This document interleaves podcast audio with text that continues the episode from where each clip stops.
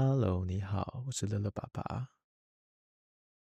昨天睡前看了一部 Netflix 最近刚上架的电影，叫做《骇客任务：复活》。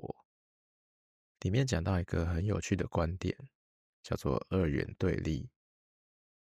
二元对立跟我最近在学习的萨提尔有蛮类似的地方。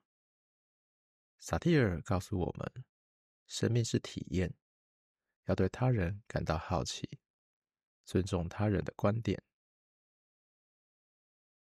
一般的二元对立就是指说，呃，比如说善与恶嘛，好人跟坏人。那在骇客任务电影里面，我们知道对立的阵营就是人类与机器。但是如果我们用好奇的角度去看这个二元对立的框架，机器和人类。一定是两个阵营势不两立吗？会不会机器里面也有想脱离母体控制，进而帮助人类的阵营呢？骇客任务电影的第一集最有名的就是红色药丸跟蓝色药丸的选择。吃下红色药丸，有点像是萨提尔里面的觉察。当我们开始意识到我们的情绪、感受是来自当下对事件的反应，这时候，因为我们觉察了这件事情，就可以好好利用停顿，在刺激与回应之间留一些空白，去控制我们的反应，甚至在我们的大脑设下过滤器。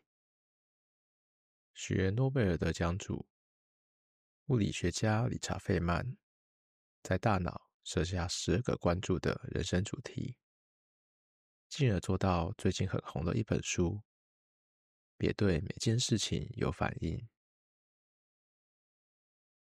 昨天也刚好听到周慕姿心理师上《从一开始说》这个 Podcast 节目访谈，他在节目里面说到。并不是所有的心理咨商师都不会离婚，或是面临各种亲密关系的议题。对于我们一般人来说，学习了自我觉察之后，并不是说从此就跟身边的人关系变得很好，而是说对自己最大的帮助是慢慢知道自己为什么会生气。什么样的环境会给自己造成压力？知道亲密关系里面，另外一半的观点是他的观点。我们是可以自我肯定的，我们是可以接受自己情绪的，我们是可以控制自己的反应的。举个我自己前天尾牙的例子来说好了。从尾牙回来之后，真的觉得全身筋疲力尽，因为已经好久没有一整天好好坐下来看一本书，好好听一个 Podcast 节目，好好写写字，好好探索自己内心的声音。大家都知道，尾牙这种场合就是会有表演啊，然后大家会敬酒，然后各种喧哗。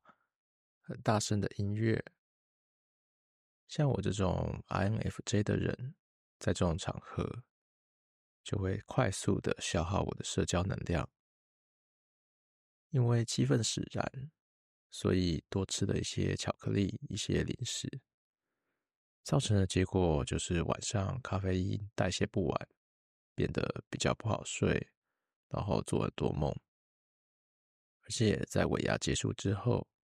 跟同事一起坐车回家的路上，就会讲些八卦，说别人的坏话，去批判一个人，说了一些违心之论，逞口舌之快的后果，就是回去自己感觉到头脑很胀，很不舒服。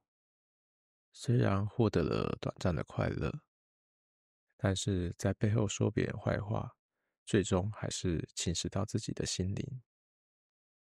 头脑到最后都会有一种卡卡的感觉，这两个觉察也是我在事后才自我觉察的。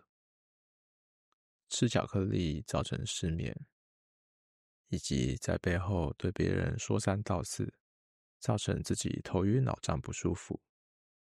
这些都是我先经历了生理上的不舒服，再慢慢去爬梳。诶，为什么会有这个状况？我今天白天是做了什么事情？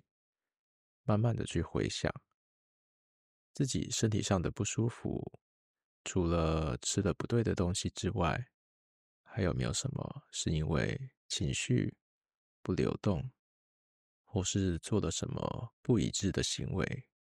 让自己觉得卡卡的。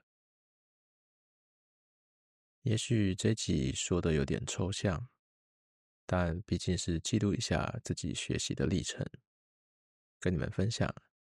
今天就说到这边，我们下个故事再见喽，拜拜。